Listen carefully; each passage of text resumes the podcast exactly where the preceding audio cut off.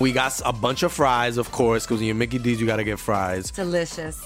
Frank wanted to stay and, and hang out in the McDonald's play place. Um, yeah, it was fun in there. It was, I was like, no, that's for kids, Frank. then he what are got you doing? stuck You on the can't- slide, and we were like, Frank, we got to get back to set. We got back in time, guys. We got back in time. Oh, yeah. McDonald's. Everyone has an order. Go get yours today.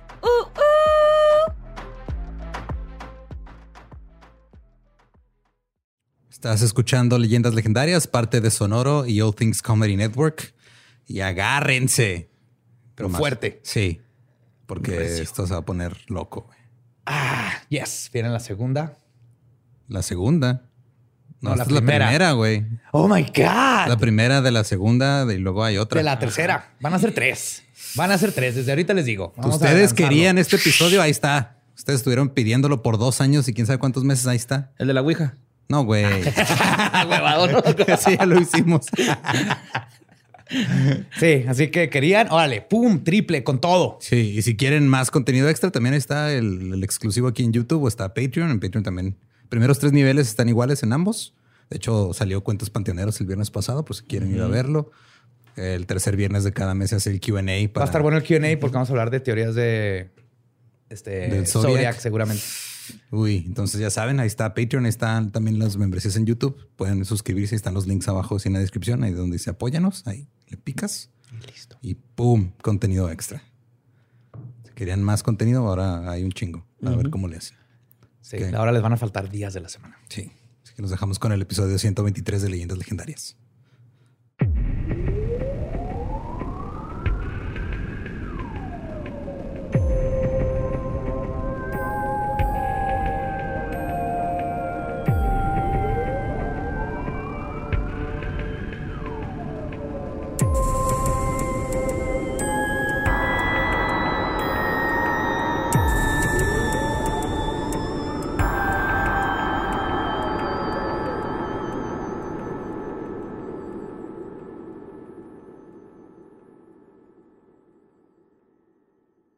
This is Badia speaking.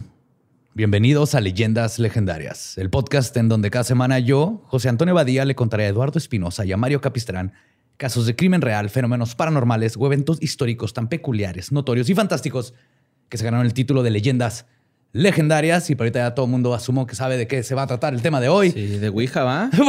Pinche vato, güey. Con eso no, güey. Ya tuvimos el tema de Ouija.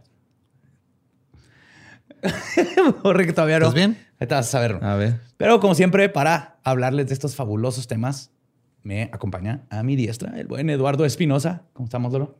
Eh, estamos en medio de. Naufragueando. Ah, sí, güey. El, el- el techo del baño se cayó. Sí. Nuestro director se ahogó.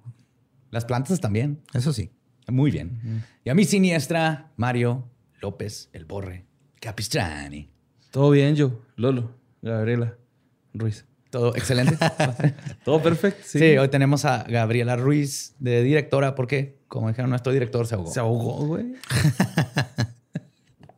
En alcohol por el despecho de una mujer. No, Sí, este, no puede salir de su puede casa. salir de su casa. güey. porque está inundado a la chingada. Pues todos conocen ya este episodio. Yo creo que es de los que más nos han pedido, sino el que más Yo nos han pedido en la historia. Ajá. Y, la razón, Ajá. sí, la razón por la que me tardé tanto es porque antes de hacer este episodio, ¡Oh, no seas mamón! no solo tuve que leer todo eso, sino que no pude haberlo hecho sin la ayuda de Ro, mi asistente de investigación. Ajá. Para los que no están viendo esto, Badia acaba de sacar cuatro libros para ponerlos aquí. Entonces, este va a ser este episodio de seis partes. Eh, Va a ser nuestra primer saga de tres partes. No mames. Y aborre tanto que le gustan las trilogías. Sí, esta va a ser la trilogía del asesino del zodiaco. Mientras no lleves señores y anillos, todo perfecto. ¿eh? Pues mira, señores, sí hay anillos tal vez escondidos por ahí. Algunos, ¿va? Algunos tocados. Sí, creo que nos vamos a dar cuenta por qué la fascinación con él, por qué hubo tanto tiempo para llegar, porque es de los asesinos más fascinantes que existen. Por fascinantes me refiero a misterioso. Ajá. Tauro. Empieza Tauro. Tú eres Tauro. Yo soy No Leo. es Leo. Ah. Leo, sí, es cierto. Ajá. ¿Tú eres Capricornio? Sí, tú eres Yo Sagitario. soy Lolo. Sagitario. Es un señor sagitario. ¿Qué no habíamos en ese pedo, güey? Eres el que corta cosas Shura de Capricornio. ¿Qué eres así? ¿Sí, no? No, soy Sagitario. ¿Aries? Mira, de todos modos no creo en esas madres, así que ¿cuál es el pedo? No es de que creas, es de que pasa. Si no, lo, si no contestas todavía, güey. Bien seguro, ah, güey. Es de qué pasa, güey. Pues bueno, hay asesinos que pasan a la historia por el sadismo de sus crímenes, otros por el número de muertes a su nombre. Pero el asesino serial del que les voy a hablar hoy es especial. Él será siempre conocido por sus crípticos mensajes que hasta el día de hoy siguen siendo descifrados y porque nunca fue capturado. Aunque quizás al final de esta saga, gracias a los avances tecnológicos y a gente increíblemente nerd, tengamos una respuesta al fin sobre quién fue el asesino conocido como Zodiaco. De hecho, el hace, que fue hace como un año, ¿no? Que se descifraron como que el último que quedaba. O uno de los últimos que quedaba. Uno de los últimos, todavía faltan. Que es el que traes en la playera, ¿no? ¿Es ese? Este es su símbolo. Ajá, su símbolo. Ah, sí, aquí está. No, pero este descifraron pues una, una carta que había dejado ahí, güey, apenas el año pasado. que ya el FBI ratificó como cierta, pero descubrí que hace poquito se descifró otra que acaban de mandar al FBI para ver si funciona sí, y es- ese nos va a dar una pista todavía más cabrona de quién pudo haber sido el zodiaco, pero eso va a ser obviamente hasta el tercer episodio. Pues dos semanas FBI a ver si la apuran, ¿eh? ¿Eh? Sí, estoy esperando ¿Eh? a ver. Ajá. También coincidió como siempre. ya que tómenle la llamada. Lleva dos horas diarias todos los días marcándoles directo y ya estoy hasta la madre que lo dejen en espera. O sea, respétenlo, por favor. Estoy en todas sus listas, pero no son para contestarme. Les vamos a pegar, güey. ¿No se van a dar cuenta quién No, fue? Pero no, no, van a- van a. El asesino del zodiaco aterrorizó el estado de California a finales de los años 60. Los muertos que dejó en el camino serían suficientes para generar horror en la población. Pero su mayor crimen fue jugar con la mente de todo el mundo, apoderándose del ciclo de noticias, capturando la imaginación de la gente con sus acertijos y logrando escapar de las autoridades. El zodiaco siempre será un fantasma que se esfumó como el viento.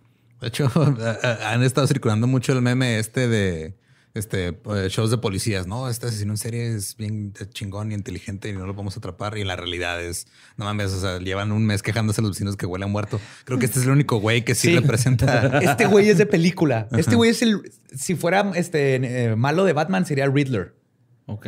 y es- sería Moriarty. Ajá, y eh, los asesinos en serie que vemos en las películas que mandan este acertijos y dejan notas y así, Casi todos están basados en este están basados en este güey. Ok. Es el único. El otro que lo intentó fue el, Vamos a ponerlos aquí como en la cotorriza, ¿no? el meco de BTK. Sí. Así, güey. 100 datos sobre el zodiaco. Mataba con una 9 milímetros. Ah, ya los extrañaba, ya los pude ver después de un año. Les mandaron muchos saludos, por cierto. Gracias. Ah, Gracias, muchas gracias. Los amamos. De vuelta. A diferencia de los otros casos que he contado en leyendas, no comenzaré con la infancia del asesino porque simplemente No, no, sabemos conoce. nada, güey, sí. Y siendo que la identidad de este asesino es un misterio, trataré este tema como tal. Así que vamos a conocer los hechos, cómo se desarrollaron y a ver si así, como buenos Sherlocks de sillón, podemos descifrar quién era. El terror del zodiaco comenzó en la ciudad de Penicia, en el pueblo rural de la bahía de San Francisco, en el estado de California. El 20 de diciembre de 1968, David Faraday manejó su camioneta Rambler por una carretera en Lake Herman Road. A su lado iba Betty Lou Jensen. Estaban algo nerviosos porque esta era su primera cita. Los dos se distrajeron cuando un coche pasó a toda velocidad al lado de ellos, pero Betty Lou se tranquilizó cuando David la abrazó con el brazo que tenía libre y le dijo que todo iba a estar bien. David se estacionó en un lugar que le decían Lover's Lane o el carril de el los carril amantes. de los para, primera cita, oh yeah. Sí. Ujú, Para, Que ajá. son estos lugares donde los, Donde vas a probar la suspensión. sí. que justamente es un lugar donde los adolescentes iban a ahorrarse el dinero del motel. Todo iba bien hasta que el vehículo desconocido, este que los había rebasado, se estacionó justo atrás de ellos, bloqueando el movimiento del carro de David Faraday. Y efectivamente, bloqueándolo. Como una jaula de Faraday, pero Yes, una jaula para Faraday. para Faraday. Y pues lo bloqueó porque Ajá. llegó un carro atrás misterioso. Naturalmente, Faraday reaccionó gritándole al conductor que los dejara en paz. No mames, güey, neta. Sí. Nunca has estado caliente en tu vida. Mira, ya están azules. Bien venudo ya el pedo. Un Terry Cruz, güey, así esa madre. Como el, como el güey del meme, güey, así que, que está todo. ¿Que no conoces las reglas? Es coche en el coche. El hijo de, ¡Coche en el coche, cabrón! Eso el no hijo de hace. Razorhead va, güey. Sí, sí. Manifestándose, güey. Pues ese fue el momento cuando le gritó a Faraday en que el extraño salió de su auto con una pistola y caminó tranquilamente hacia la pareja. Minutos después, Stella Madeiros conducía alrededor de las 11 de la noche hacia la dirección de Lovers Lane. Iba con su suegra y su hija en un viaje nocturno para recoger a su hijo que estaba en un espectáculo y lo iban a, pues, a recoger. Unos 5 kilómetros antes de llegar, Stella pasó por Lovers Lane, donde vio la camioneta Rambler de David Faraday estacionada. La puerta del conductor estaba abierta. Mientras avanzaba, pudo ver al dueño de la camioneta tirado al lado del auto. La joven que lo acompañaba estaba tendida en el suelo, lejos de la carretera. Stella estaba horrorizada. Obviamente se dio cuenta que algo estaba malo. Pero decidió no detenerse y condujo directamente hasta la estación de policía. Sin entrar a la estación, solamente tocó el claxon y los oficiales Daniel Pita y William Warner salieron a ver qué pasaba, escucharon el testimonio de Stella y de volada lo reportaron. Por suerte, había una patrulla por ahí por Lovers Lane. Pues es que es el lugar donde van todos los jóvenes Claro, a güey. pistear y coger y obviamente Sí, pues siempre andan ahí Ahí está el agosto, carnal. ¿verdad? Los chotas, güey. Sí. Pues los oficiales llegaron a la escena tres minutos después de que se reportó el asesinato, a las 11.28 pm. Betty Lou Jensen permanecía boca abajo en la carretera a unos nueve metros del auto. Estaba con la cabeza cubierta de sangre. Era como si hubiera intentado buscar ayuda arrastrándose antes de morir en el pavimento. Se arrastró hasta donde llegó y murió. La autopista, luego, este, la autopsia, perdón, luego descubrió que a Betty le habían disparado cinco veces. Así la autopista, así no mames, que hacer el jale yo. No llegó el forense. Comandante carretera. Bueno, ya como quiera tiene la línea, ¿no? Veo que tiene la línea de investigación. Muy bien. Comandante carretera. Nos vemos mañana. Las balas penetraron en su corazón, hígado, riñón y riñón derecho. Para sorpresa de todos, David todavía se aferraba a la vida. Estaba en su asiento con la cabeza cubierta de sangre. David sostenía en su mano un anillo de graduación. Los policías después dedujeron que era como si los, hubiera estado protegiendo de la persona que le disparó esa noche. Entonces es posible que le iba a dar el anillo a la... que era algo que se hacía como una tradición de, de prepa en Estados Unidos. Darles el anillo. Ajá. Les das Sí, el sí. anillo para que te den el anillo. El anillo de promesa, ¿no? Es ese pedo de, ay, te prometo que algún día te voy a dar otro anillo. Ajá. Ajá, sí. Horrible. Y luego el otro es para que te prometan el otro anillo y así va y nunca te lo dan. Agüitado. Sí, borra así. Hello, darkness, my old friend. No, pues no, no hubo darkness. No. En poco tiempo arribó una ambulancia para David. Una bala le había volado media oreja y parte posterior de la cabeza. Fuck. Otros investigadores se quedaron en la escena para analizarla. Los oficiales encontraron casquillos de pequeño calibre en el suelo y dos agujeros en el lado derecho de la Rambler. Hijo de verdad, es que hace frío, güey. Era de calibre más grande. Nunca me había pasado esto. Los investigadores esperaban que David pudiera vivir para contar su testimonio. Lamentablemente, eso no ocurrió. güey. A las 4 de la mañana, mientras los investigadores se quedaron a terminar el examen forense, recibieron la noticia de que David había muerto en la ambulancia camino al hospital. En la escena se reunió una buena cantidad de evidencia, pero ninguna suficiente para resolver el caso. Estaban en una ciudad tranquila. No había ocurrido ningún asesinato en cinco o seis años. Y los oficiales no estaban listos para enfrentar un asesinato tan violento. ¿Qué se sentirá? Ya sé. To- todos de- los mexicanos están así que, ¿what? ¿Se puede eso? ¿Cinco o seis años de un asesinato? ¿Están bien? El motivo del crimen no se pudo determinar, lo cual siempre hace casi imposible encontrar al culpable. güey. Son los más raros cuando no hay motivo. Por eso los asesinos en serie luego son difíciles porque no hay un De motivo. No fue la hay amante, no, fue por celos, no fue robo. Al siguiente día, el 21 de diciembre de 1968, los oficiales cuestionaron a las familias de David Faraday y Betty Lou Jensen, además de agente alrededor que pudo haber visto algo, todo en busca de un sospechoso. La amiga de Betty Lou, Sharon, dijo que vio a David con Betty la noche anterior, pero no tenía idea de a dónde fueron después de las 9 pm. Sharon sospechaba del exnovio celoso de Betty, Ricky. La policía lo investigó a fondo y finalmente se descubrió que Ricky tenía una coartada sólida. Estaba con familiares y amigos en el momento del asesinato. Y de nuevo los detectives estaban sin ni una sola pista. El testigo James Owen dijo que pasó al lado de la estación hidroeléctrica a las 11:14 pm la noche anterior y dijo que vio la camioneta Rambler estacionada en el desvío y que vio otro, coach- otro coche a un lado. Solo podía recordar que era un automóvil mediano de color oscuro. No vio a nadie afuera o cerca de él, pero esto significaba que el asesinato debió haber ocurrido entre las 11:14 y las 11:28. O sea, entre lo que pasó Owen y cuando Y cuando- Estela vio Llegó. Ajá. el misterioso asesino salió intacto. Las investigaciones Los eh, se trabajaron durante varios meses en el caso hasta que la cosa se estancó. Nunca lograron encontrar un motivo para los asesinatos. Sin embargo, la investigación se volvió a abrir seis meses después, cuando hubo otro asesinato que se terminó ligando a este. El 4 de julio de 1968, en la localidad de Blue Rock Springs, en la ciudad de Vallejo, ocurrió el segundo asesinato confirmado del misterioso asesino. Esto sería uno de los crímenes más aterradores y misteriosos cometidos por este disparador sin rostro, el de Darlene Ferrin, una mesera de 22 años. Pero antes de su asesinato, hay que regresarnos un poquito para ver por qué está bien creepy todo, específicamente este caso de Darlene. Darlene era una chica muy popular, por lo que organizó una fiesta en la que invitó amigos, familiares y una buena parte del vecindario. O sea, era un block party. Sí, aparte era 4 de julio, güey. Ajá. Sí, Sí. Cerraron con rutas así las calles, ¿no? Brinca, brinca. sí. Enchiladas de esas de disco acá. Oh, yeah, Sí, baby.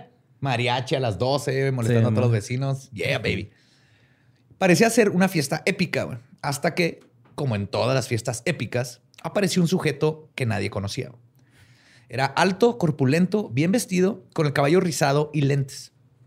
Darlene se dio cuenta de aquel hombre y más que nada se dio cuenta de que ella no lo invitó.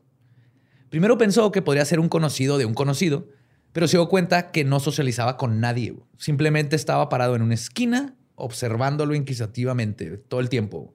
No estaba pisteando, no estaba comiendo, nada. El buen momento que estaba pasando Darlene Ferrin se esfumó. Ese hombre la intranquilizó hasta el grado de aterrorizarla. Ese día, esa noche, Darlene no comió, no volvió a sonreír en todo lo que fue la fiesta. No mames, ni un hot dogcito ni, Ni nada. su hot dogcito, güey. Esto es como Nachitos, cuando, cuando se te mete un orco en la fiesta que no se va, güey. Sí, y que güey. nadie conoce, güey. Se nos metió una vez, ¿te acuerdas? Sí, Pues aquí es en el cierto, aquí ¿no? Que lo corrí, vez, lo tuve es que cierto. correr. Sí, Borre lo corrió casi chingazo. Sí, que dices, ah, ha de ser compa de alguien y de repente ya no hay compas y todavía sigue ese güey ahí. Es que, ah, cabrón, ¿por qué estás en mi casa todavía? Y el güey les pago y nos dio como tres dólares. Ajá, para que Y ya vete. para quedarse pisteando, ¿no? Oh my God. Para echarse una birria, güey, nomás. Sí, y ya lo mo. corrí. Y luego. Sálgase, cabrón. Sí, pero la vez que entró el perrito, ese sí, todo el mundo así, ay, nos lo Y- podemos quedar. Ah, sí. Ahí anda. Ahí anda todavía, ajá, con tu papá, ¿no? Sí, es, ¿Cómo se llamaba? Wiley. Wiley. Wiley. Que parecía un coyote. Sí, güey. Y aullaba como coyote, güey. A mí se hace que sí era coyote, güey. Sí. Bueno, ¿eh? y, era, y era nuestro número uno fan de Late Night. Y era, es bien chiple, güey. Acá, siempre que llego ahí al, al, al- al negocio de mi papá, Ajá. este, llega el güey acá Ah. a saludar. Adorable, güey. pues nadie supo ese día cuál era la identidad del misterioso hombre. Porque si se hubiera sabido, al final de esta historia probablemente sería muy diferente. Sí, sería un episodio de 20 minutos, no uno de 4 horas en tres partes. Y eso fue hubiera, sido, hubiera sido una nota en historias del más acá, güey. No hubiera sido un... Ah, el señor Zodiaco era un pinche orco que se metió a la party, güey. y se chingó una botella de Glenlivet. La noche del 4 de julio de 1900 1969, Darlene esperaba ir a un evento llamado Mis Fuegos Artificiales. No Mis Fuegos de Mis Fuegos, Ajá, sí. de Señorita Fuegos Señorita Artificiales. Fuegos Ajá. Artificiales. Es lo más gringo que he escuchado Sí, en mi güey. vida, Ajá. güey. Es California, güey. Sí, Yo tengo... Que de- también de la otra forma suena, ¿no? El herpes es común. de- Esos son naturales. Esa es la diferencia. Mis fuegos artificiales Ajá, mis es herpes, fuegos ajá. artificiales. Mis fuegos artificiales es una celebración del 4 de julio. Qué bonito. En, en esta celebración participaba la hermana de Linda. Y fue un suceso emocionante para esos tiempos sin internet. Y era el- todo el pueblo. Oye, yo también me hubiera emocionado ahorita, güey. Sí, sí. Ahorita, chido. después de un año de no salir. es- lo que hagan, güey. Vamos a hacer una carrera de tortugas. ¡Vamos! Güey, explosiones en el cielo, güey. Está bien verga, Sí, güey. sí, está bien y, y morras. No mames, güey. ¿Qué más puedes pedir, güey? Sí. Alcohol. Seguro sí había, eso- güey. Eso nos tiene que decir. Pues eh, Darlene ya había hecho planes con su esposo, parientes y amigos para asistir a aquella noche tan especial. Tenía todo listo, pero la emoción se esfumó cuando entró el acosador de la fiesta a la escena. El sujeto desconocido la fue a ver a su trabajo en el restaurante e insistió en hablar con ella. Incluso un testigo aseguró haberla visto charlando con un individuo corpulento en el estacionamiento del restaurante italiano donde trabajaba. Casi a la medianoche, Darlene recibió una llamada del mismo hombre. Entonces fue, lo vio ahí, alguien dice que los vio, los vio platicando y después llamó. La llamada fue breve, pero la alertó tanto que ella se llevó a su hija como niñera. Este, perdón, se llevó a su hija con una niñera. Ah, ok. Luego salió hacia el evento, pero Se dijo, ven, mija, finge que no eres mía, soy tu niñera. O al revés, ¿no? Ella era la niña, era la mamá. Sí. Agárrate aquí la bolsita, mamá. La bolsita del pantalón. Luego, esas de las cosas más traumáticas cuando le agarrabas así la, la bolsita a tu mamá o la mano y luego volteabas y no era. "Uh, a mí me pasó una vez. Güey, meterte a un carro de alguien, de una persona ajena, güey. Sí, güey, que se te metan, güey. A mí una se metió una señora, güey. Pensaba que era Uber y luego yo así de. ¿A dónde la llevo? No, sí me la quedé viendo y luego acá la señora. ¿cuánto- Ya listo, me dijo. Yo le digo, dije, señora, yo no la conozco y se bajó. ¿Cuánto me va a Ay, pagar? mijo, disculpe. Después de dejar a la hija, salió hacia el evento, pero antes fue a buscar a su amigo Michael Mellow, de 19 años. Que aquí es donde hmm, está amigo de 19 sospechoso su amigo. Ajá, ahorita van a ver por qué. Michael. Sí, sí, no tiene nada mal, pero ella le pidió que la acompañara porque necesitaba comprar fuegos artificiales, pero lo más seguro es que necesitaba a alguien que le hiciera sentirse más segura. Y como vamos a ver ahorita, también, también necesitaba a alguien para algo más, a pesar de que era casada. Darlene se llevó a su amigo en su auto, pero después de algunos minutos, un carro los comenzó a perseguir a toda velocidad. Ella dio varias vueltas bruscas para intentar este, deshacerse de del sospechoso. Sin embargo, la persecución hizo que Darlene no se percatara hacia dónde se dirigía y terminó conduciendo su auto hacia las afueras de Vallejo en un lugar llamado Blue Rock Springs. El desconocido los había llevado básicamente a un callejón sin salida. No mames, como mamuts, güey. Los orilló hacia una trampa. Sí, No. pero al igual que Lovers Lane en Lake Herman's Road, Blue Rock Springs era un conocido lugar para amantes. Entonces se sospecha que bien ellos dos fueron ahí y luego contaron la historia diferente porque no, Darlene nos era iba casada. persiguiendo algo, entonces terminamos estacionados aquí y pues cogimos. O sea, pues que uno, cuando estás en Roma, haces lo que hacen los romanos, es coger con alguien que no es tu esposo. Me pasé por un bache, se- brincó ella y cayó arriba de mí y ya estaba adentro y pum. Un güey atrás con la pistola afuera, no mames, era lógico, güey.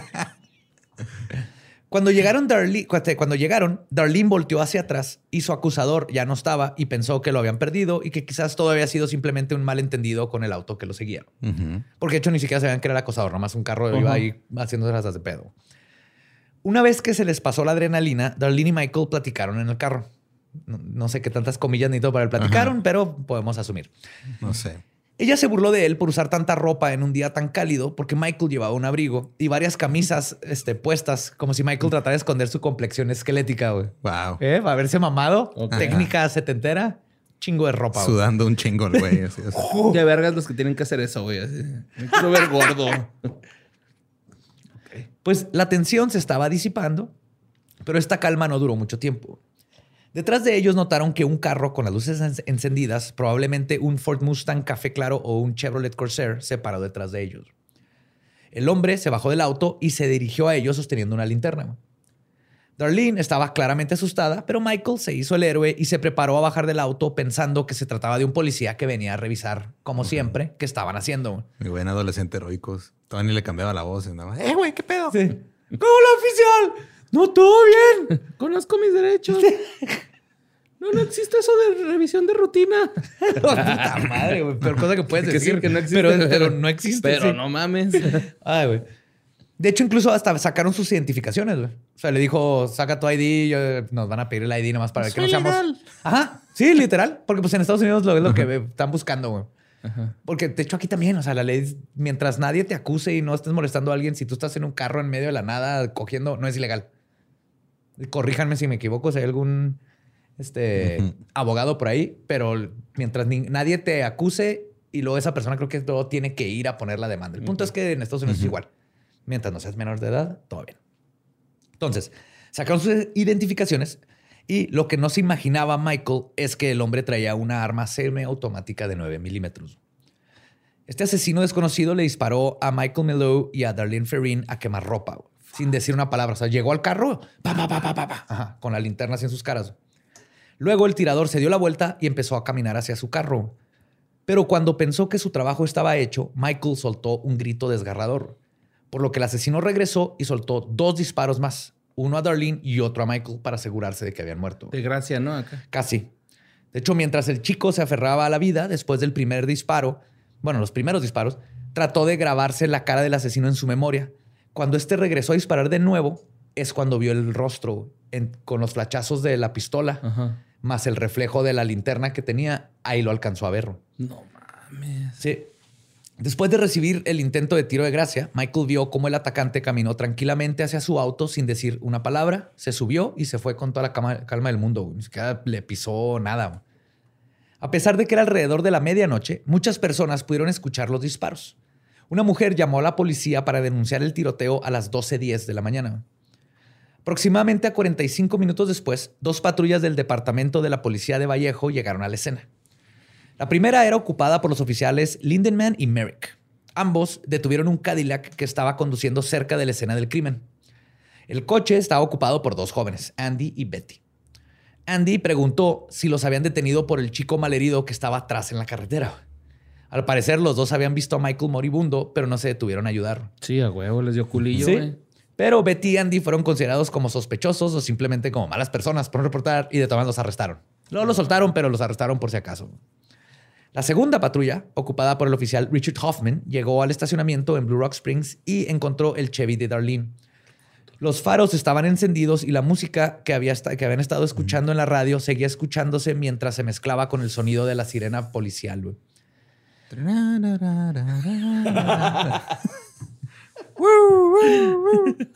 No sé hacer, no sé hacer efectos de sonido, disculpe. Hoffman corrió hacia el auto y primero vio que Michael Mellow este, estaba con la espalda recargada en el asiento. Y aunque estaba vivo e intentó pedir ayuda débilmente, este, el, el policía estaba de que, holy fuck, qué pedo con este güey. Luego el oficial pudo notar que Michael le habían disparado en el cuello, el pecho y la pierna izquierda. Fuck. Y seguía vivo. El policía luego abrió la puerta del conductor y vio a Darlene Ferrin derrumbarse junto con la puerta. Le habían disparado dos veces en el brazo y una vez en el costado. Apenas podía respirar, todavía estaba viva, pero no, no estaba perdiendo la habilidad de respirar. El oficial Hoffman se apuró a llamar a la ambulancia. En ese momento llegó el sargento Conway, quien trató de hablar con Melow, pero el chico apretaba los dientes por el dolor y lo único que pudo decir en ese momento de agonía fue que el culpable había sido un hombre blanco en un autocafé.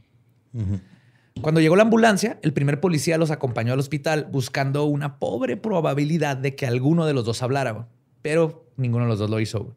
Darlene fue declarada muerta cuando llegó al hospital y Michael fue llevado directo a cirugía. Mientras tanto, las autoridades continuaron haciendo el examen de la escena de crimen. Espolvorearon el auto para encontrar huellas dactilares y cuestionaron a las personas que escucharon los disparos. Y nada. No. Tuvieron poca suerte para encontrar evidencias importantes. Una vez más, el asesino parecía haberse esfumado en el viento como un fantasma se esfuma ante un investigador paranormal cuando le quiere tomar fotos. Ah, malditos. por supuesto, para este momento nadie había relacionado estos ataques con los de Lake Carmen Road. No tenían por qué. Pero, como el segundo acto de una película, todo iba a cambiar. A las 12.50 am llegó una llamada a la estación de policía. Cuando la operadora Nancy Slover respon- respondió, una voz masculina dijo que quería denunciar un doble asesinato que él mismo había cometido. En la llamada, el misterioso asesino también confesó haber cometido los asesinatos del diciembre anterior en Lake Herman Road. Y lo más cabrón es que dice la- esta chava que su voz era firme y tranquila. güey. Sí, I am the Zodiac. Todavía no se llamaba así, pero Nancy Slover de hecho Hubiera cuenta... estado curioso que hubiera como calado otros nombres a ver primero. sí. I am the horoscope. No, no, wait, wait, wait, no. I. I am iPod, iPod 9. No, no, no. Windows 10. No, eso es culebra. No, no, no. Nancy Slover cuenta que recordó por el resto de su vida la sensación de escalofríos que sintió al escuchar esa voz. Y eso que ni siquiera sabía que era de a de veras todavía lo que le están diciendo. güey. Al final, lo que parecía ser una confesión muy detallada terminó con un siniestro, pero elocuente y simple goodbye. Se le explicó, yo los maté a estos dos, les digo, le di otra y luego dijo, adiós. Colgó. Es probablemente este momento en el que comenzó el modus operandi del zodiaco. No era suficiente para él nada más matar. Ahora quería reconocimiento. Si nos ponemos a pensar, ¿qué ganaba con confesar sus crímenes, pero no confesar su identidad? Pero entonces, ¿ellos fueron los primeros güeyes que mató? O... Que se sepa. Que se sepa. se sepa. Que se sepa. Porque tal vez ya empezaba desde antes. Sí, Aparte hay- era California en los 60 güey. Como cada, o sea, cada tres casas se ve un asesino en serie, güey. Sí, sí, sí. Y sí, hay muchas teorías de que tal vez empezó en otro lado y luego ya. La Entonces, cocaína, amigos, es mala. Pues se estaba poniendo Por ejemplo, el, el- el asesino se estaba poniendo en riesgo y él lo sabía, güey. Había revelado su voz y posiblemente el lugar en el que estaba. En que él exactamente dónde, de dónde llamó. Y aún así lo hizo. Y es aquí donde el mito del zodiaco estaba por comenzar. Y obviamente el asesino logró su cometido, ya que en la estación de policía se generó caos. El profesor de criminología Scott, Scott Bunn dice que más, este, lo que más motivó al zodiaco fueron este tipo de burlas a la autoridad. Bunn lo clasifica como un asesino de emociones. No, no como una, Ajá. un vato bien guapo que luego te rompe el corazón. Ah, ¿no? Es asesino literal. Ajá.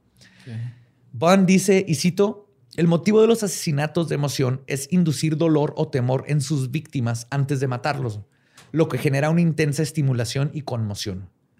Entonces le gustaba, como vamos a ver, este, más que nada las víctimas no, no las asustaba tanto, pero Ajá, a la- bueno, al pin- Él. ahorita va, va- va a ir escalando. ¿Pero eso es sexual o qué pedo, güey? No, nomás. Nomás es- así le, le- se le hacía chido, güey. Ajá. ¿Asustar Ahorita raza? nos vamos a meter mucho más, no nomás raza, güey, todo un estado, güey, es que es lo de lo que vamos a llegar, güey. O sea, Este güey está cabrón por eso, güey. A él lo que lo llenaba era saber Que le tenían que miedo. le tenían miedo. güey. Simón. O sea, es como esa misma sensación cuando estás en, en- en un elevador con un chingo de personas. El elevador está lleno, güey. Y te tiras uno silencioso. Tú eres una pistola. güey. Nadie sospecha. Y sales y aterrorizaste todo. Ajá, eso, eso- eso sí, pero mucho más grave y, y más grande. Ajá. Sí. Pues el acto de matar fue casi, pues según lo que dice Pan, una ocurrencia secundaria. güey. Lo que realmente buscaba era atemorizar a su público, a las autoridades y a las víctimas que tuvieron la mala suerte de ser sus objetivos. Y eso explica por qué, justo como tú decías, nunca robó nada, nunca hubo un ataque sexual y su método era impersonal y rápido. Empezó con una pistola, eventualmente va a llegar a un, a un cuchillo, pero era rápido. No era el proceso lo que buscaba, güey, era el producto. y no era el producto de sus víctimas muertas como Jeffrey Dahmer, que él lo que quería era tener ahí su zombie. Él no, era matarlos, era nomás eh, means to a way, ¿no? Una- al- algo que lo iba a llevar a la atención que iba a recibir por haber Era un matado. medio para el fin. El fin era ténganme miedo, Jared Leto este güey. Totalmente, güey. Ok. Sí es. Yep. Pues la policía rastreó la llamada hasta una estación de servicio de gasolina cercana. Los oficiales recorrieron hasta la cabina de teléfono, pero el asesino eh, eh, misterioso se volvió a esfumar en el aire. No encontraron a nadie y ni siquiera habían testigos porque la estación había cerrado cuatro horas antes de que se hiciera la llamada.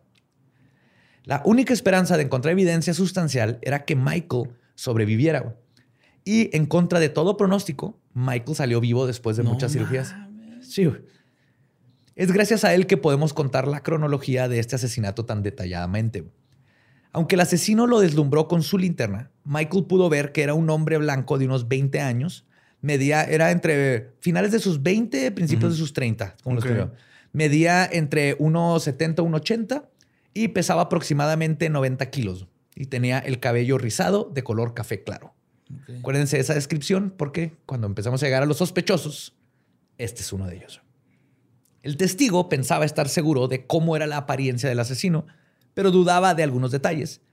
Y como sucede en muchos de estos casos, los analgésicos que le habían dado, así como su largo periodo de recuperación y el trauma, pudieron haber afectado su memoria, que es lo que siempre pasa. De hecho, lo- to- cualquier policía te, te va a decir así de la descripción de un testigo es nunca confíes en ella. O sea, es parte de el- la investigación, pero siempre duda de, de las descripciones porque somos pésimos güey, para describir y, en, y más en momentos de trauma, te inventas cosas o ves las cosas mal. Y aunque Michael engañó a la muerte, no se escapó de las secuelas. El tiroteo sí afectó su capacidad de hablar y trabajar. Pero gracias al testimonio de Michael, la policía tenía por primera vez una descripción del asesino. La esperanza creció dentro del departamento, pero rápidamente se darían cuenta de que estaban enfrentándose con alguien mucho más astuto y descarado que ellos. Sí. Oye, me, me quedé pensando, ¿no, ¿no lo habrán salvado las 17 camisetas que tenían puestas? que han servido Como, chaleco, chaleco, ajá. antibalas, Simón. Quién sabe, güey, si tenía así pura mezclilla y era ropa de esos tiempos que duraba toda la vida. güey. Pues la niñera que trabajaba para Darlene, una mujer llamada Karen, ofreció un testimonio jugoso. Dijo que antes del ataque vio un hombre este, merodeando por la casa de Darlene. Según ella, un hombre blanco se había estacionado en un sedán afuera del domicilio durante varias horas mientras Karen cuidaba a los niños en la noche. Pero Karen no pudo decir ningún otro detalle. Entonces, muchas de estas cosas podrían ser circunstanciales o que ya se acordó porque dice que es un sedán y los otros des- describen más como un, Mustang deportivo, o un ajá. deportivo. Entonces, luego el- es- ese es el problema cuando le preguntas a personas. Pero dice, seamos "Ah, honestos. ahora o sea, pensándolo. La, la- la mayoría de nosotros este, no podemos distinguir un sedán de un crossover. No, claro. de un- o sea, Pues, tenía cuatro ruedas y se movía. Hacia Vroom Vroom. Ajá. Que- y de hecho, la policía incluso le llamaron a un hipnotizador para escarbar en lo más profundo de la memoria de Karen, a ver si podían sacarle más info, pero los intentos fueron en vano. Durante los siguientes días, la policía se dedicó a interrogar amigos y familiares de Darlene. Una vez más, no había pistas sólidas. Incluso sospecharon, obviamente, como es en el, no sé, el 9 de cada 10 casos, en el esposo. Ujú. Casi siempre, si hay un asesinato, primero tienes que cuestionar a la familia. güey. Por probabilidad, Sí, es alguien de la familia, güey. Alguien La familia es el único grupo que te puede amar tanto como para matarte. Ajá. Pero se comprobó que había estado trabajando de cocinero en el restaurante durante los ataques, entonces automáticamente out. El 7 de julio, los padres de Darlene informaron a la policía que habían recibido una llamada sospechosa la noche del ataque. Según ellos, la llamada fue hecha alrededor de la una y media de la mañana. Perdón, escucharon una fuerte respiración por un momento al otro lado de la línea y lo colgaron. Era Stevie, güey. Está. Malcolm. Soy el zodiaco. Hablando. que esto, esto está bien creepy porque quiere decir que O sea, si, después si- de si que- es ajá. el que lo acosó y todo, de alguna forma consiguió su teléfono.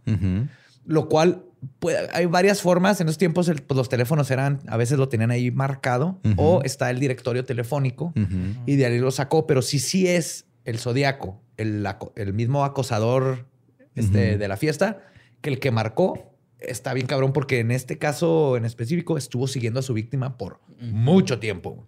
Así descubrieron el teléfono de Sarah O'Connor. Lo arrancaron de una sección amarilla. Y pues esto llevó a los policías a especular que el asesino buscaba burlarse de sus víctimas. O sea, fue el- primer indicio donde los policías dijeron, este güey quiere atención. Más adelante, sus burlas y tácticas de miedo se intensificaron y se volvieron más aterradoras, porque el mítico criminal realizó la mayor parte de sus ataques a nivel mediático y no con violencia.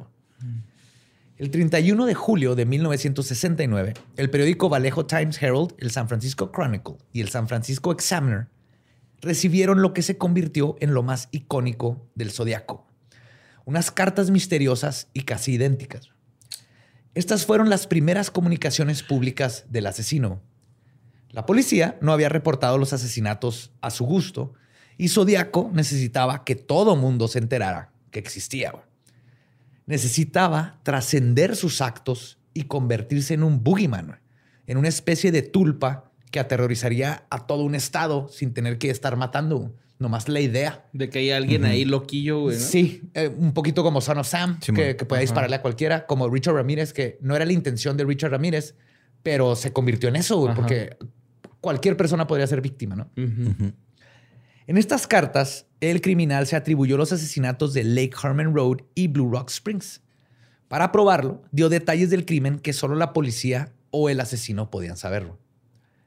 Quien había escrito las cartas mencionó las marcas de las armas y balas que utilizó, así como detalles de sus víctimas y la cantidad de disparos. Incluso que traían puestos, este, este traía lentes, todo. Inclusive les decía, se quedó muerto de tal manera. Ninguno de estos detalles habían sido divulgados ni por la policía ni por la prensa. Entonces era imposible que cualquier otra persona supiera esto. La confesión vino también con el primero de varios acertijos con los que jugaría un juego macabroso con las autoridades y la sociedad. Era obvio que al sujeto le gustaba mover hilos para man- manipular a las personas y más que eso, necesitaba apropiarse de la narrativa.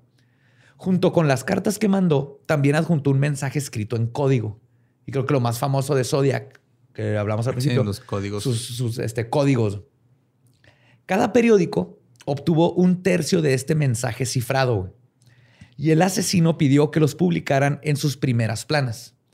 Según él, al descifrar los mensajes se revelaría su identidad, que es lo que todavía no han logrado, al menos que esto último que leí haya roto ya por fin esta, este misterio. güey.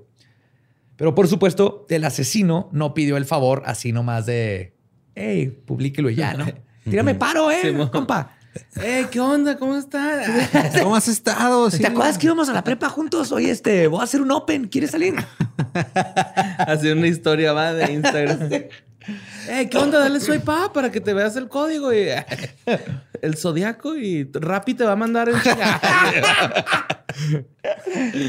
Pues cada carta venía con una advertencia.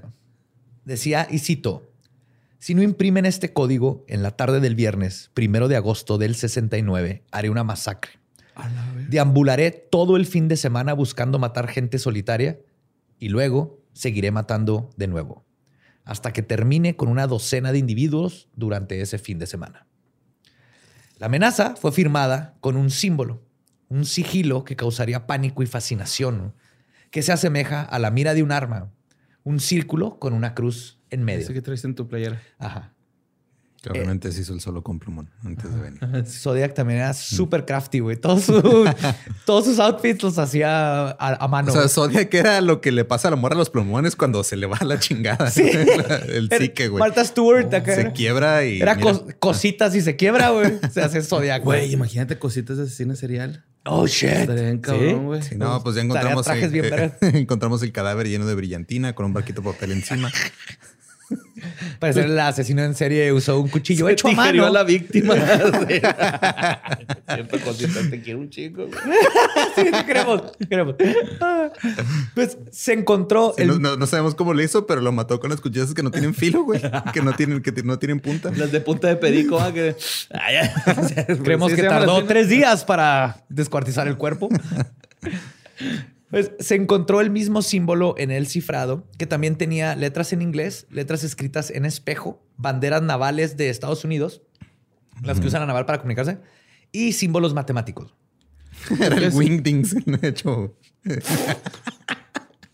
¿No te acuerdas de eso? No, todavía Es existe. una fuente, todavía existe, güey. Es una, es una fuente de Windows que se llama Wingdings, que son este puros símbolos. Que hasta Ahora- le hicieron un pedo de que le este ya predijo las torres Sí, gemelas. la, ajá, el 9-11. Ponían Sí, 9-11 de septiembre, algo así. Sí, ¿no? sí, O sí. Ahorita todos los diseñadores están. Huevo, yo sí sé. Mira, mientras no haya usado papiro, no hay pedo. güey. Pues ahí este, el- también se encontraron letras este, en espejo, banderas navales de Estados Unidos y símbolos matemáticos. Lo acá- Es- esas las navales son las que se comunican de barco a barco con bandera, ¿no? Que es Sí. como que A, B, C, D, Ajá, E. pero hay, símbolos de la bandera, no nomás es con los brazos. Ok. Ok. Sí, sí, sí. Son los... Como en manecilla, ¿no? Se supone que es el abecedario. Algo así, la neta, Sí, yo no man. sé. No estaba en Esa me la sé, carnal. Ah. Sí. Yeah. Pues las cartas obviamente fueron entregadas a los departamentos de policía. Luego fueron enviadas a una estación naval cerca de Vallejo para ver si los criptólogos podían descifrar el código. Mientras tanto, los periódicos se enfrentaron con una difícil situación. No sabían qué opción era mejor. Publicar las cartas e incitar el pánico o retenerlas e incitar al asesino. Si el criminal atacaba de nuevo por no publicar las cartas, podrían culpar a los editores por los asesinatos. Pero al final, la decisión fue fácil. Las cartas beneficiarían a los periódicos desde un punto de vista comercial. Claro, güey. Puros números. Este güey inventó el clickbait, güey.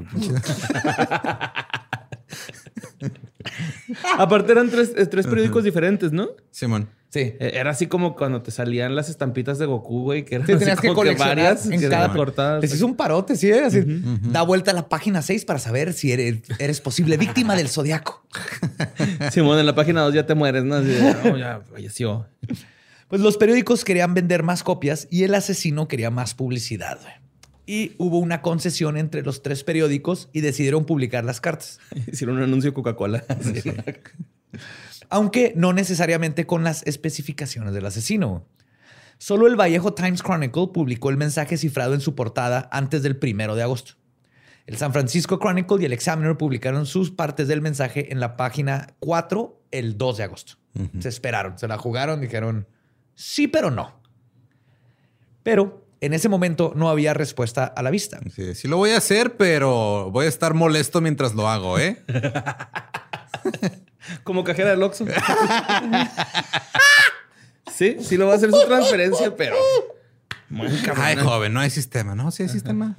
Ay, güey. Inténtale. Díganle así a las, a las cajeras del Oxxo. No, chécale ver, otra vez, in- por favor. in- Chécale, por favor. Sí. No es, de- cul- no es culpa de ellas, las hacen, güey, o sea, son cajeras de una tienda, este, Banco. hacen- Les pagan bien son poquito. banco, así les pagan muy poco, o sea, no es Y culpa creo de que ellos. el, el mes que entra van a empezar a cambiarte el aceite del carro, ¿no? En el Oxxo, güey. Ajá. no. Sí, los, los creo capaz, güey. Sí, dar terapia, güey, también. Tienen car wash, mamón, aquí, güey. Terapia estaría bien chingón. Ah, Me da dos rancheritos, unos Malboro y. Y me dice Pues mi qué- mamá no me abraza. este. Y me dice por qué tengo miedo al compromiso, por favor. Siempre huele a cloro. Ganó su jefa. Obviamente, cuando salen las cartas de los cifrados, todo el país intentó descifrarlos y eh, querían saber qué pedo con el código del zodiaco. El asesino, por eso les digo que es como Riddler. O sea, Sale así, con los códigos que viste ahí en los libros. Sí, son un y chingo con de el símbolo, güey. O sea, la- se la inventó todo un pinche rockstar, güey. Sí. El asesino estaba teniendo exactamente lo que quería. Atención y atención. Mientras tanto, la policía esperaba que el asesino revelara su identidad y estaban apostando a que su necesidad de fama fuera su perdición. Pues sí, o sea, es que cuando, pues es lo que les ha pasado a otros, ¿no? Que nomás. BTK, güey. Simón. ¿Cómo lo atraparon por pendejo? Porque Ajá, le sí. dijeron, ay, sí, te mando un dinos más, floppy". güey. Dinos, le di swipe right a tu Tinder. Hay que vernos. y llegó BTK todo meco. ajá. Pero sí, muchos, muchos de los asesinos en serie que quieren atención caen justamente porque Ya, quieren ya vi una carta que estaba ahí, me dio miedo. ¿no? Los primeros dos párrafos. Ay, Pues siguiendo con esta estrategia, el jefe de policía de Vallejo retó al asesino a mostrar más pruebas de que él era el asesino al que realmente buscaban. En realidad, la policía estaba convencida de que el autor de las cartas era el autor de los asesinatos. O sea, ellos sabían perfectamente que no había, no era posible que alguien más estuviera jugando con ellos. A diferencia de muchas cartas de Jack el Destripador, que se saben que son falsas. Simón, que era nomás gente diciendo, ah, Tratando vamos de llamar la atención. Entrarle al mame, güey, ya estamos aquí, Ajá. Sí, tren del mame. Sí, hacer el- cartas de Jack el Destripador Challenge. Escribe tu carta y mándala a tu departamento de policía. Recuerda firmarla como Jack. Charlie, Charlie. Ay, ¿Quién es Jack? Sí. Pues ya que había proporcionado, este, como no dudaban de esto porque había proporcionado pruebas más que suficientes en su primera carta. Sí. Pero la estrategia que decidieron es inclinarse a que un asesino que busca más que nada la fama puede ser tentado a una trampa. O sea, lo que llamo la táctica BTK, que es como lo chingaron. Y Zodiaco, todo predecible, no decepcionó.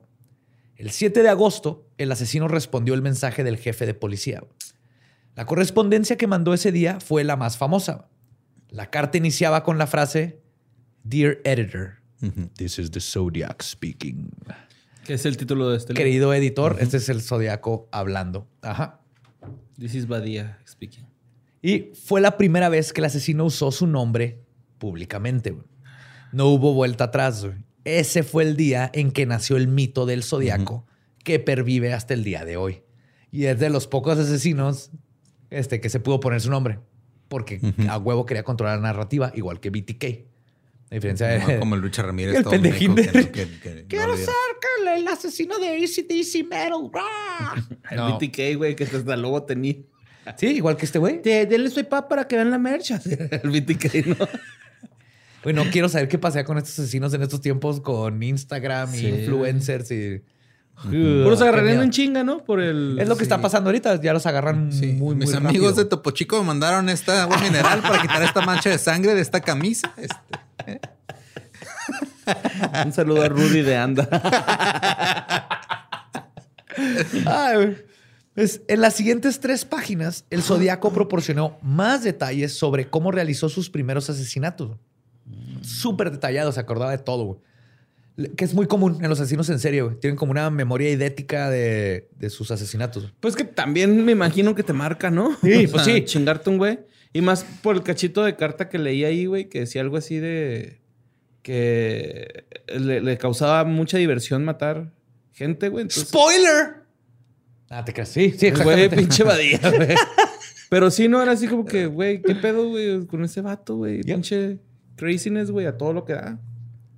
Pues la información que mandó confirmó que él no era el impostor, pero lo más importante, le dio a la policía una idea de cómo operaba el asesino. güey. Entonces ellos están, nomás le están aventando como un anzuelo, sabiendo que lo que quería atención, para ellos estar sacando toda la información que pudiera, lo que fuera era bueno. güey. Desde el, porque en las descripciones pueden decir, bueno, si llegó aquí, tal vez nos dice, tal, cualquier pista nos va a funcionar.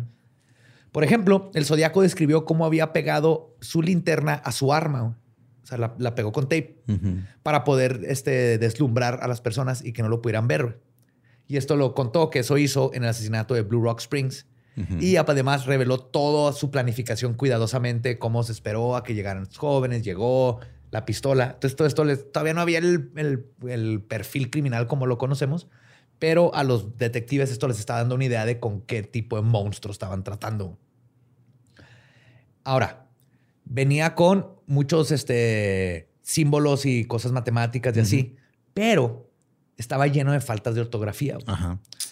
Sí. Oh. Y eran faltas de ortografía muy excéntricas güey, a lo largo de la... como peculiar y así, güey. Básicamente, yes. Sí, sí, sí, muy único, güey. No, muchas no eran así. Se mudió. Sí, No autopista en vez de autopsia. Cosas sí, muy raras, güey.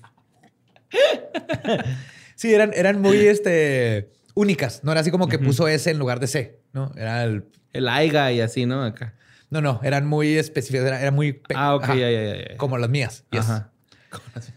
Entonces, estos, estos errores de ortografía excéntricos a lo largo de la carta también llevaron a los detectives a pensar que el asesino estaba ocultando su inteligencia o su nivel de educación A huevo. deliberadamente. Porque dijeron, "Eh, lo está haciendo a propósito. Esto es alguien que quiere hacer que pensemos que está más pendejo porque ya vimos lo que hace, cómo planea, cómo piensa en eso de pegarle los- la, la lámpara para también, que no o sea, se vea. también Ajá, y una, también los códigos, ¿no? Ah, Sí, o sea, una, una cosa también de la que se ha especulado un chingo, que supongo que eventual- en alguno de los 17 episodios que vamos a dedicarle vamos a, a platicarlo, güey.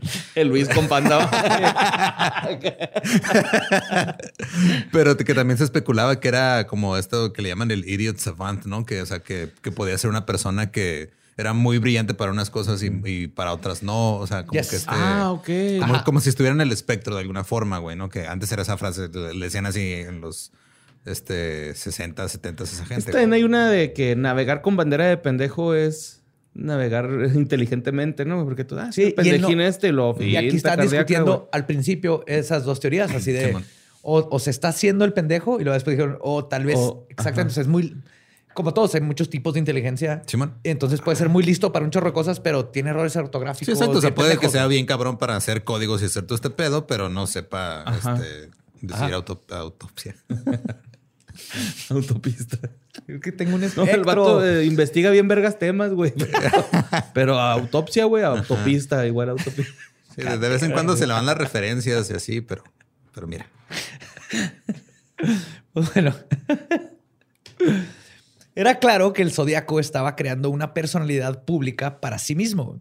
Al esconder sus motivos detrás de los errores ortográficos, el verdadero asesino no se estaba volviendo famoso. Es que se me hace bien cura como lo de ahora, así que todo el mundo es, "Nah, es que tienes que ser tu marca. O sea, tú eres tu propia marca. Este güey les ganó a los mercadólogos por Es su 70 branding años. cabrón, güey. Sí, o sea, si este güey le hubieran dado un trabajo eh, en Mad Men, tal vez hubiera hecho algo espectacular, güey. Ah, güey. En cambio, estaba elevando al personaje que había creado. güey. Todo esto era una obra de teatro para él. güey. Todo el estado era su público y él era el protagonista. güey. Entonces, está bien cabrón saber qué tan pinche listo era o qué tan errores eran normales o si de plano el güey orquestó un personaje y, y- y todo esto de una forma espectacular. güey. Y otra teoría es que al crear al personaje del zodiaco, el asesino estaba tratando de disociarse perdón, de sus propios crímenes. El autor Soren Scottgard describe que las acciones del zodiaco son consistentes con el perfil psicológico de la desindividuación. Esta teoriza que las personas pueden perder el sentido de sí mismas, especialmente en un entorno social violento. El desasociarte de tus actos permita que, permite que puedas, en resumen, generándolos. justificarlos o poder vivir contigo mismo. Ajá, sí, es que Sí, está que- cabrón, es que güey, fue ¿no? mucho, fue mucho lo que pasó en, la, en las guerras. Pasó mucho eso, güey, con muchos este, soldados pasa ese pedo. O sea, como que se desconectan, güey, y es de, pues sí, mataron gente, pero, o sea, como que dicen, no, es que no fui yo, fue... De hecho, hay anécdotas bien cabronas que en la Primera Guerra Mundial los soldados fallaban a propósito o no disparaban. güey. O sea, los pusieron y, y luego los generales se dieron cuenta así que el ser humano no quiere matar a otro güey que ni conoce, Ajá. güey. Es, no está en, en nuestra naturaleza ser así de violentos en, en general. Entonces, eso cambió la guerra. Por eso en la Segunda Guerra Mundial todos los nazis, por ejemplo, los tenían con anfetaminas constantemente. Sí, para que Y se empezaron- de su psique. Sí, y necesitas, y los que ya cuando tienes que romper con esa naturaleza tuya de no este, violencia, empieza, tienes que quitarte esa asociación de ese no fui yo. O con lo del Donner Party, ¿no? Que tuvieron man. que Por eso hay hacerse mucho adicto a la caníbales, heroína, güey, de veteranos, güey. drogas y todo. Les daban de todo para que pudieran romper con eso. Exacto. Sí, pues que se quedan también con el estrés postraumático, güey, y Ajá. pues luego tienen que recurrir a Te sustancias digo, es muy Jared fuertes. Leto este güey. Sí. Seguro que O sí. si estás tío, en el Donner Party que tienes que comerte a tu tía para la nalga de tu tía para sobrevivir. Obviamente pues, es más fácil este, decir, oh, es que me entró el Wendigo. Y eso es lo que me hizo comérmela, pero neta es la, la única forma que te puedes justificar Sí, de que es que si no me comía la nalga de mi tía, me iba a morir. güey. Sí, güey, pero pues llevamos dos días, también no te mames. o sea. todavía avena, güey. Está seca, pero todavía hay avena, güey. Espérate que lleguemos a Monterrey. Ahí te la puedes comer sin pedos. Ah, chinga la almeja. Wow. Wow y guácala, guácala. Guáucala. Guáucala. Guáucala, love it. Pues este mismo autor también es este, escribe, y cito, el uso del nombre zodiaco podría ser un componente de su proceso de desindividuación, ya que le permite identificarse con las habilidades, capacidades y con el temperamento de su personaje imaginario, lo que resulta en una pérdida de identidad propia, así como la capacidad de bloquear posibles sentimientos de culpa. Entonces, unos piensan que inventó el personaje literalmente para poder justificarse. Otros piensan que es parte del proceso natural, porque el inventarte, Ajá, y creo que ahí en medio fue la verdad. zodiaco acá, ¿no? Ajá, y a mí se me que ahí en medio está la verdad, porque le ayudaba, pero se nota que pensó mucho en su personaje, desde el nombre, el, el- su símbolo. Son youtubers, güey, estos güeyes, ¿no? Sí, sí, sí, es un güey. pre-influencer, Es güey. un personaje, güey. No soy así en la vida real, Simón. Dijo Mario López, alias el borre capistrán. Simón. ¿O sí soy así en la vida real? Descúbralo en Leyendas Legendarias próximamente. Borre Sí. zodiaco. la intriga. Pero obviamente estamos hablando del zodiaco. güey. Y esto es solo el inicio de la historia. güey. Zodiaco es, yo creo, el, el- fuera de está Jack el Destripador y el Zodiaco. Y los están en la misma más grandes. ajá, dentro del, del crimen real. Y durante los siguientes meses, el Zodiaco va a cometer más ataques, va a mandar más cartas y más códigos. Su descaro va a crecer y la frustración de las autoridades va a empezar a sentirse casi palpable junto con el miedo de los residentes. El estado de California comenzó una guerra contra un criminal fantasma y estaba perdiendo. Zodiaco apenas estaba comenzando con su juego y su meta de convertirse en una leyenda. Y todo esto se los contaré en los siguientes dos episodios de la saga de Zodiaco. Me acuerdo cuando Zodiac. algo, algo dijiste que iba a haber una de tres partes y luego gente dijo, no le digas a Borre que son tres, dile que son dos para que se enojen. En la- ¡Me hubieras dicho! Hay que hacer una canción de Asesino del Zodiac. Algo, no sé, algo acá, güey. Por favor. Con su arma de Contrata- fuego Pendejos, va, va a tu Ya mojé carro. todo acá por tu culpa. Yes. Va a Las tu carro y te de dispara. California no podrán. Con sus cartas bien específicas te dice quién es él. Asesino del zodiaco. Chingadazo de Con- Pegaso. Ay, güey. Casi me ahogo, güey. Yo estoy sorprendido que te- esto no se nos ocurrió hasta el final, güey. Gracias por eso. Yo lo Borre. estuve guardando. También el de Jared Leto, pero dije, nah, ya aviéntalo, güey. viendo su A armadura. ¿Qué pasa? Ay, güey. Eh, pues eh, recuerden que nos pueden seguir en dos lados como arroba leyendas podcast. Eh, a mí me pueden seguir como arroba ningún Eduardo. Ya somos 100 mil. Yeah. En Mario López Se Capi. logró. Pero quiero hacer 150 mil para que Chumel Torres me hable al fin, por favor. Ya quiero que es me un requisito que era, era entre compas, güey. No tenía que saberlo nadie, güey. Ay, güey. Sí. Ya, ya salió, ni modo. Sí, ya. Pues esa es la, la clave para quitarle chumel. 150 mil. Ahí me encuentran como El Va Diablo. Nos escuchamos en esta saga épica, la primera que hacemos de tres partes. Eventualmente van a ver otras sagas de este la tipo. movie llegando a la casa. Este, nuestro, nuestro podcast ha terminado. Podemos irnos a pistear. Esto fue palabra de Belzebub. Belzebub. This is the Zodiac speaking. Asesino del Zodiaco.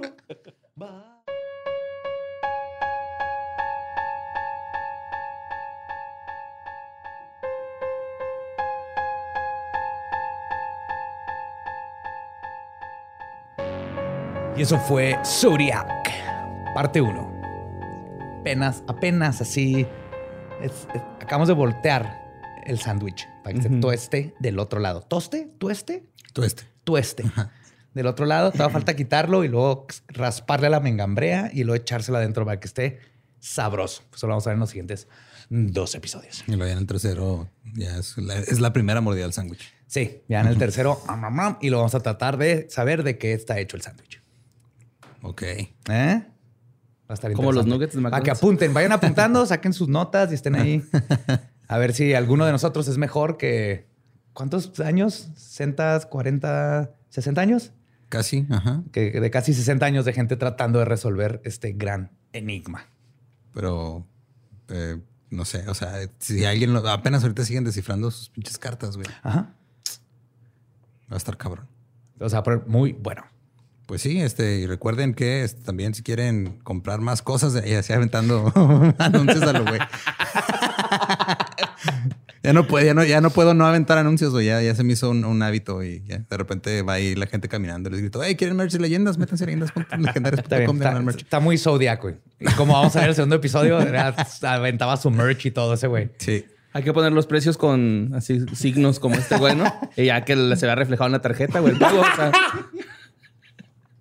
Es la idea más maquiavélica y más perfecta que has tenido desde que entraste. Sí, señor, te vas directo a merch. Ya, Sí. ya tienes otro jale, güey.